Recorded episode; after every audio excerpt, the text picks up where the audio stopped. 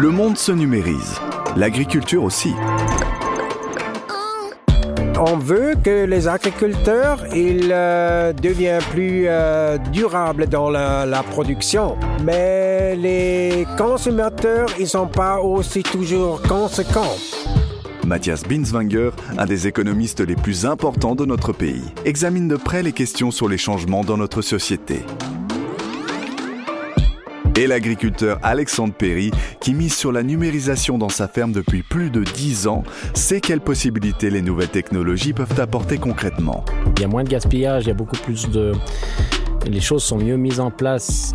L'homme sera jamais complètement remplacé par les machines et puis je pense que c'est pas un souhait, en tout cas c'est pas le mien. Par contre c'est une aide. Dans cet épisode, nos hôtes Tom et Camille vont à la rencontre de deux spécialistes qui répondent à nos questions sur l'avenir de l'agriculture en Suisse. Bonjour tout le monde, on se retrouve pour la deuxième saison et le premier épisode du podcast Vachement frais. Moi c'est Camille. Et moi c'est Tom. Un épisode dans lequel on va aborder ensemble la thématique du smart farming. Faut dire que ce sujet fait parler en ce moment. Et oui, il fait pas mal parler car euh, il est assez nouveau et d'ailleurs assez euh, méconnu. Mhm. Du coup, euh, on va en parler. Si, si toi je te parlais de smart farming, Camille, euh, qu'est-ce que ça t'évoque? Moi je dirais que c'est pour gagner du temps et puis smart ça me fait penser au diminutif de smartphone, donc quelque chose de connecté. D'accord. Et toi? Alors moi, ce serait plutôt intelligent, quelque chose d'intelligent qui euh, bénéficierait aux animaux, donc euh, une agriculture euh, intelligente, pourquoi pas Bah oui, très bonne idée aussi. Smart Farming, le concept du futur dans l'agriculture. Alexandre Perry l'applique déjà. Tom et Camille le rencontrent dans sa ferme à Trévaux. Alors euh, bonjour à tout le monde, Euh, moi c'est Alexandre Perry, je viens de Trévaux dans le canton de Fribourg, j'exploite une exploitation agricole en production laitière avec mon beau-frère et mon beau-père en communauté d'exploitation euh, d'après le label euh, Bio Suisse et nous utilisons la numérisation depuis 2012. Bon Alexandre, faut dire que moi smart farming ça me ça me faisait un peu penser à, à tout ce qui était euh, nouvelles technologies, euh, smartphone, Apple, tout ça quoi. Ah ouais, alors moi c'était plutôt sur le côté euh, intelligent pour le coup. Ouais. Je pensais euh, des vaches intelligentes en Oh, fait. C'était plutôt ça. Alors je peux pas vous dire que tout ce que vous avez pensé est faux non plus, mais il y a peut-être pas que du vrai, ça c'est sûr. Effectivement, le, smart farming, comme on appelle ça, ben, c'est vraiment une aide. On vit aussi avec notre temps. On peut avoir énormément de données qui sont collectées. Nos bêtes sont d'une certaine manière connectées, bien sûr pas avec leur smartphone privé, mais mais elles peuvent nous donner pas mal d'informations. Il y a une certaine, euh, comment dire ça, un certain lien qui est fait par euh, par la numérisation, c'est vrai, entre l'homme et l'animal. Alors Alexandre, euh, l'utilisation de ces nouvelles technologies dans tout ce qui est domaine agricole est regroupée sous le nom smart farming. Qu'est-ce que c'est exactement? Tu peux nous expliquer? On peut dire que c'est quelque chose qui est, euh, c'est une, technique qui est clairement actuelle, qui se développe toujours et puis euh, qui est pour nous en tant que producteurs laitiers d'une très grande aide, qui nous permet de, pouvoir mieux cibler nos animaux. Contrairement à beaucoup de pensées, malgré l'utilisation de, de ce genre de technologie, on est encore, je dirais ça, plus proche de nos animaux qu'auparavant. Parce qu'en fin de compte, il y a des données qui nous sont transmises via des écrans, mais en fait, il faut pouvoir les, les travailler, il faut pouvoir les comprendre, et puis ça nécessite d'être encore ça de plus performant. Mais dans l'ensemble, ça va nous amener un, un gain autant pour l'homme que pour l'animal, que pour le producteur, qui est euh, clairement euh, gagnant. Un concept prometteur auquel Alexandre Perry croit. Ces appareils numériques sont devenus indispensables dans son exploitation. Le robot de traite. Alors le robot traite, effectivement, c'est une machine que nous avons au centre de notre exploitation qui nous permet de traire nos vaches, bien sûr, qui nous permet aussi de récolter beaucoup de données sur l'animal, euh, qui laisse la liberté à l'animal, clairement, et puis euh, qui en même temps euh, contrôle notre qualité de lait, en fait, que nous allons livrer ensuite. En fait, c'est tout plein d'informations qui transitent via cette, cette machine, et c'est une super aide pour nous en tant qu'exploitant agricole, producteur de lait, oui. On l'a vu tout à l'heure, euh, il y a des tuyaux. Et hein. mais moi j'étais méga impressionné d'ailleurs avec cette installation. Je pensais qu'on mettait encore à la main euh, sous l'épi des vaches. Hein. Oui, c'est vrai que c'est quelque chose. Où est-ce que le lait euh, va après? C'est assez intriguant, Alexandre, faut dire. Alors, euh, tout le lait est directement stocké dans, dans un tank qui est réfrigéré à 4 degrés et ensuite euh, ce lait sera directement acheminé via un camion euh, à l'industrie qui va le travailler en fin de compte. Ouais, ouais. Et alors moi je suis vachement impressionné, il y a aussi des brosses qui nettoient les tétines avant et après que le robot traite euh, commence à travailler. C'est euh, très hygiénique tout ça.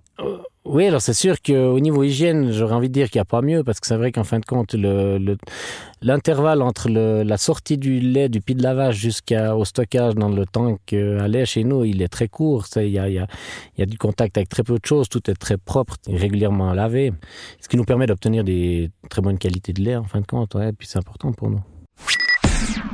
Le collier à capteur alors, les colliers, c'est un petit peu, on va dire, le smartphone des vaches, si on veut dire comme ça, malgré qu'elles ne peuvent pas taper sur l'écran, mais elles nous donnent en fait plein d'informations sur leur comportement, sur leur déplacement, sur leur euh, état de santé et en fait, bien sûr, qui, qui est aussi en même temps leur euh, petite fiche d'identité, si on veut bien dire, qui permet aussi aux robots de les reconnaître. Et... Franchement, c'est génial ces, ces colliers. Ils font quoi exactement? C'est quoi les, les, avantages? Alors, euh, nous, pour nous, c'est des, des, colliers émetteurs, en fin de compte, qui euh, chaque vache a son propre collier, qui permet de, bah déjà de la qu'elle soit reconnue vis-à-vis -vis de notre robot de traite et de nos autres installations.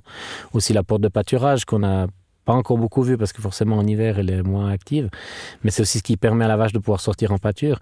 Et c'est grâce à ce collier en fait que notre ordinateur ou que nos robots savent que c'est la vache euh, numéro 25 ou 26 et puis forcément la vache derrière elle a un an et puis euh, une carte d'identité.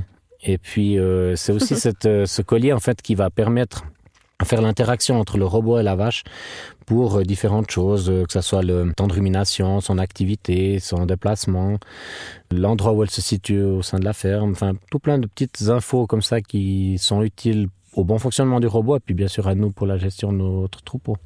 Mais du coup, pour que je comprenne bien, c'est à travers un muscle que le collier mesure le temps de rumination des vaches, c'est ça? Pour la, les mesures de la rumination, effectivement, ça, le, le, le, le système de comptage se fait vis-à-vis de la contraction d'un muscle qui est euh, effectivement au cou de la vache, qui, qui est actif lors de la rumination de l'animal.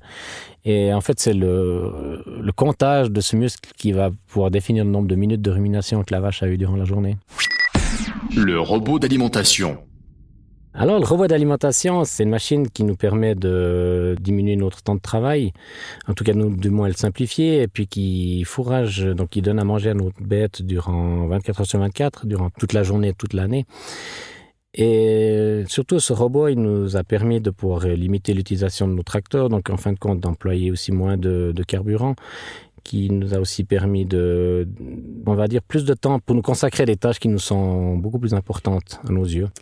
Bon, en fait, ce robot d'alimentation, c'est un petit peu comme un sélecteur de fourrage, non? Mmh. Tout à fait. Alors, c'est effectivement ça. Hein. C'est on va dire, oui, la machine à plus, comme tu l'as dit avant, c'est juste. Euh, en fait, nous, on remplit les cases, on met ce qu'on.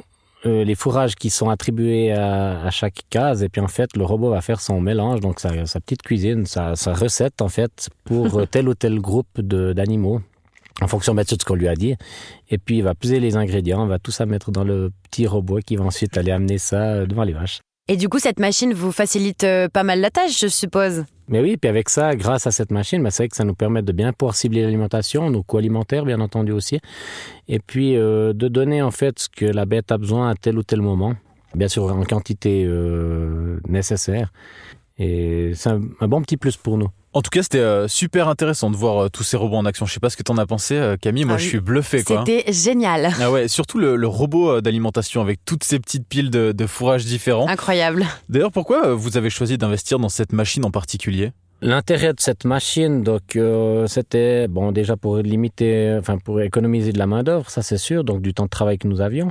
Et puis euh, le, le, choix vraiment de, de l'achat de cette machine a quand même été dicté par les nouvelles normes de bio suisse, donc le cahier des charges qu'on doit respecter euh, sur notre exploitation, qui en fin de compte limitait les quantités d'aliments à distribuer par, pour les ruminants partir du 1er janvier 2022 et c'est vrai que ça nous a poussé aussi à, avoir encore un meilleur fourrage devant nos bêtes à disposition. Donc on appelle ça fourrage de base nous. Donc c'est vraiment le, la base de, de l'alimentation de nos animaux. Et cette machine permet de, de pallier je dirais à cette nouvelle restriction qu'on a en fait euh, dans le cahier des charges bio. Ouais. L'économiste Mathias Binswanger examine de près les questions sur les changements dans notre société et quel impact ils ont sur l'agriculture en Suisse. On veut avoir une agriculture euh, durable, une agriculture qui euh, valorise euh, le bien-être des animaux et tout ça. Et en même temps, on veut aussi une agriculture qui produit moins cher. Et on ne peut pas avoir les deux choses en même temps. Le dilemme de l'agriculture, c'est de satisfaire à la fois les consommateurs et de rentabiliser la production agricole. Ça devient difficile pour les agricultures parce qu'on a toujours euh, des nouvelles régulations qui euh, ne permettent pas de vraiment avoir une perspective pour une longue période de temps. Pourtant, la numérisation peut aider l'agriculteur à intégrer les nouvelles réglementations. Grâce à la numérisation, euh, l'agriculteur il peut améliorer la, la, production, ça peut devenir plus euh, durable, aussi ça devient plus productif parce que on a besoin moins de travail. Mais à l'autre côté, on peut aussi aider un développement qui est, va dans une autre direction, plus productif, plus industriel. Alors ça dépend beaucoup comment on va utiliser euh, la numérisation. La production industrielle, ça n'entre pas vraiment dans les objectifs de notre société. Ce qu'on recherche plutôt, c'est la durabilité et le bien-être animal. Aussi dans l'agriculture. Mais pour les agriculteurs, c'est pas forcément rentable. On veut que les agriculteurs ils euh, deviennent plus euh, durables dans la, la production. Le problème est que l'agriculteur, il ne reçoit pas plus d'argent pour les produits qu'il vend au Migros ou au Coop, ou aussi un peu plus d'argent, mais pas suffisamment. Et ça veut dire que l'agriculteur, il n'a pas vraiment d'intérêt dans ces conditions de changer la façon de production pour devenir euh, plus durable ou de produire les, les produits bio. Mais ce qui est durable, ce sont les changements dans la société, l'importance de la durabilité et du bien-être animal. Et tout ça, ça va pas changer dans le futur? Ça, c'est une tendance qu'on observe aussi dans les autres euh, pays. Mais les consommateurs, ils sont pas aussi toujours conséquents parce qu'on veut toutes ces choses positives, mais dans l'autre côté, on veut aussi avoir euh, des produits moins chers. Et avec euh, ça, on soutient vraiment une autre agriculture. Alors c'est un peu schizophrénique tout ça aussi. En achetant les produits moins chers, souvent à l'étranger, le tourisme d'achat augmente et la valeur ajoutée en Suisse baisse. Pour éviter une hausse du tourisme d'achat, l'investissement dans la numérisation pourrait être un facteur déterminant ça devient beaucoup de l'intérêt de l'agriculteur parce que on a des coûts assez grands qui on veut invertir dans euh, la numérisation et on veut avoir une perspective euh, pour quelques années. Et au moment, c'est difficile d'avoir cette perspective pour les agriculteurs. Difficile, mais innovateur. Il y a plus d'un tiers des agriculteurs qui utilisent déjà la numérisation et cet euh, numéro va augmenter. Ça, je suis euh, sûr mais ça va pas augmenter très rapidement parce que c'est cher, les investissements. Il, enfin, il faut payer beaucoup euh, d'argent et pour ça, on veut avoir une perspective euh, plus longtemps et au moment, on n'a pas vraiment cette perspective. Ah, donc en fait, le, le problème se, se, délocalise. Mais pour ça, la, la, numérisation euh, peut aider, mais il faut faire attention à, à bien l'adapter. Hein. Oui, ça peut aider avec euh, la durabilité, ça facilite le travail aussi. Et pour toi, Alexandre, tu trouves que ça a changé l'élevage ou pas? Ça n'a pas radicalement changé, ça a surtout été une aide supplémentaire pour nous d'avoir des données qui sont importantes, qui nous permettent aussi de faire des choix économiques là derrière, et puis euh, en fin de compte qui nous simplifie la tâche. Mais il ne faut pas se perdre dans les données, donc il faut aussi euh, regarder les choses qui sont pertinentes et puis quand on est intéressé à aller un peu plus profondément, ma foi, ben on creuse un petit peu plus dans les données qui nous sont données aussi. Et d'ailleurs, euh, selon toi, quelle est l'influence finalement de la numérisation euh, sur le bien-être animal? Alors en tout cas, les technologies que nous avons chez nous dans, la, dans notre ferme, elles sont clairement bénéfiques pour les animaux parce qu'elles ont vraiment une entière liberté. Elles ont leur propre rythme quotidien, euh, vraiment elles peuvent faire comme elles veulent. Il y a beaucoup moins cet aspect hiérarchique qu'on pourrait avoir dans certains troupeaux, où les plus fortes vont pousser les plus faibles pour aller manger à leur place ou comme ça. Mais vraiment avec notre système, tout est beaucoup plus calme. Et ça, on le reconnaît dans les animaux et ils nous le montrent aussi eux-mêmes dans leur comportement et aussi dans leur production. Entre manger, se faire traire, euh, aller en terrasse, Ah oui. ça fait pas mal. Hein. Oui, c'est beaucoup, effectivement.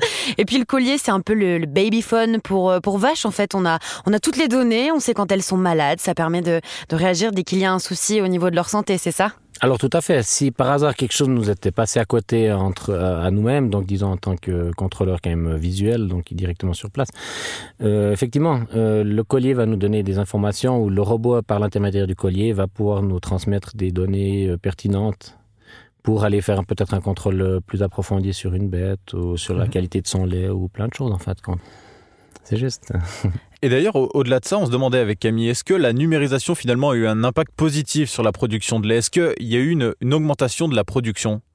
Euh, oui, la numérisation euh, permet de produire plus de lait ou du, moins- du moins de manière beaucoup plus efficiente. Euh, Il y a moins de gaspillage, il y a beaucoup plus de...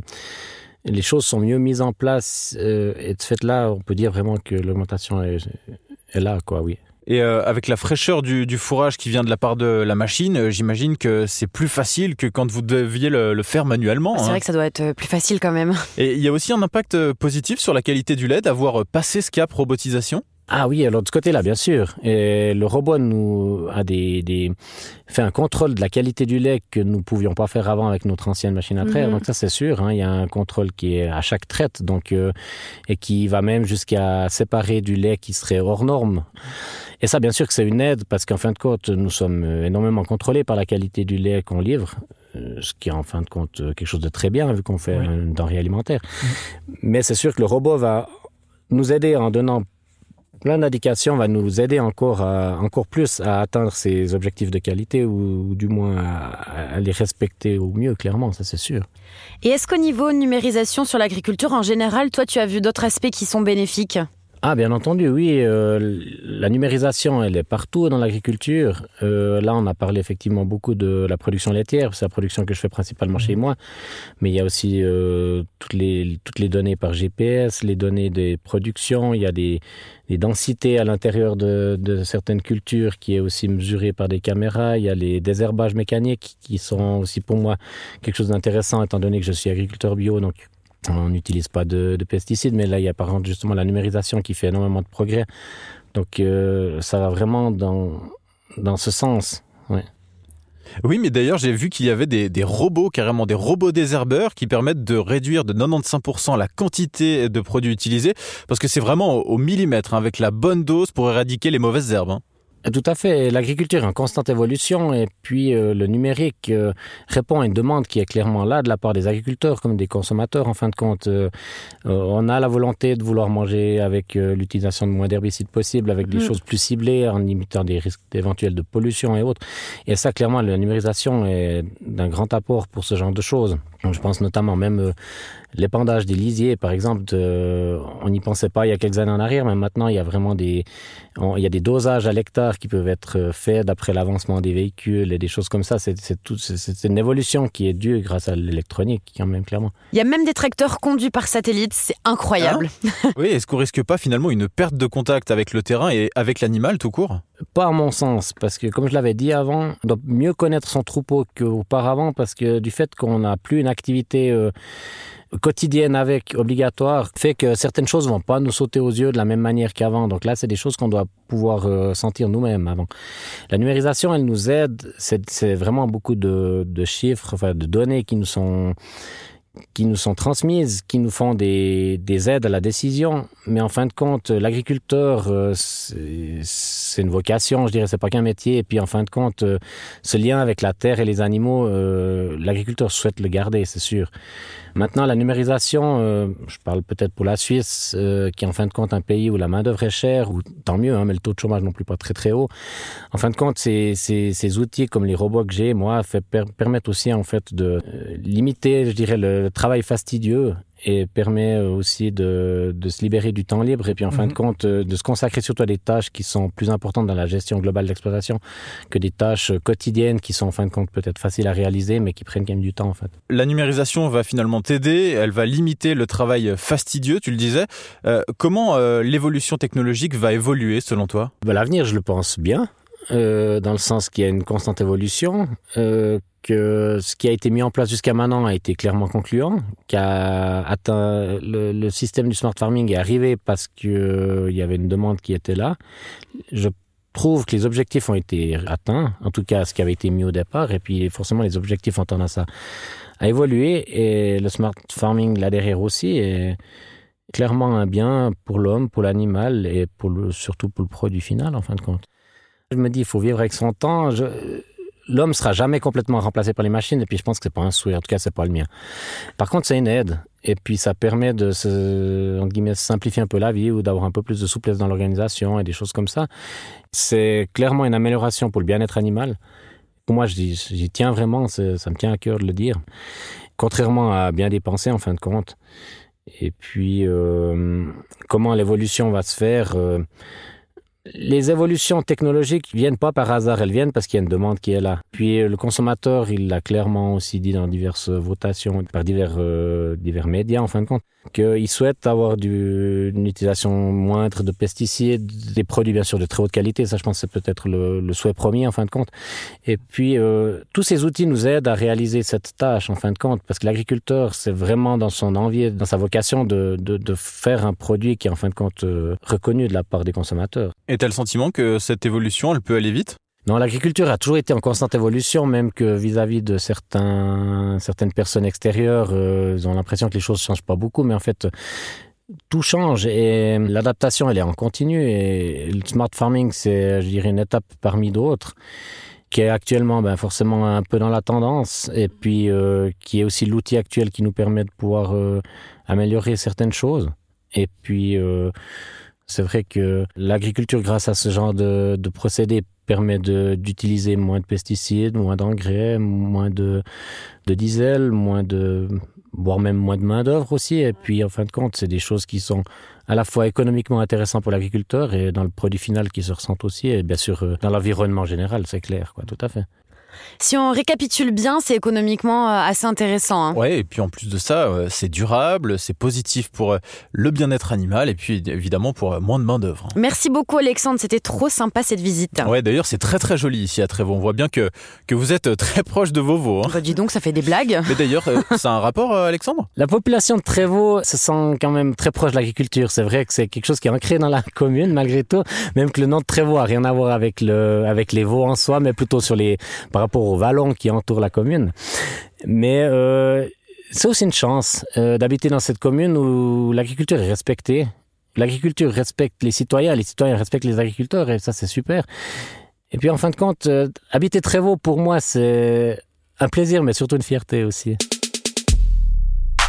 Bon, l'agriculture euh, est en pleine mutation. Oui, hein. je crois qu'on n'avait pas euh, imaginé à quel point elle avait euh, engagé cette transition d'ailleurs. J'avoue que j'étais un peu à côté de la plaque. Bon, mais malgré tout, ça nous a quand même permis de nous rendre compte que cette transition a été difficile aussi à engager pour certains agriculteurs et notamment économiquement. Hein. Oui, il faut dire que c'est compliqué d'être durable et d'augmenter sa production aussi. Hein. Même si lui, on l'a vu, il a engagé cette transition vers le numérique. Ouais, c'est clair. Pour autant, il a gardé, je trouve, moi, ce côté très local avec une, une forte identité, Ouais. je trouve. Et finalement, la question, eh bien, elle reste toujours la De quoi a-t-on vraiment besoin au quotidien Le futur commence déjà à la maison, dans nos frigos. Tu veux voir comment la ferme de ta région utilise ces nouvelles technologies? Rien de mieux qu'une visite sur le terrain ou sur le web. La rubrique de la ferme du site swissmilk.ch te fera découvrir les fermes proches de chez toi. Nos hôtes Tom et Camille vous disent merci et à bientôt. Vachement frais, le podcast de Swiss Milk à écouter partout où il y a des podcasts.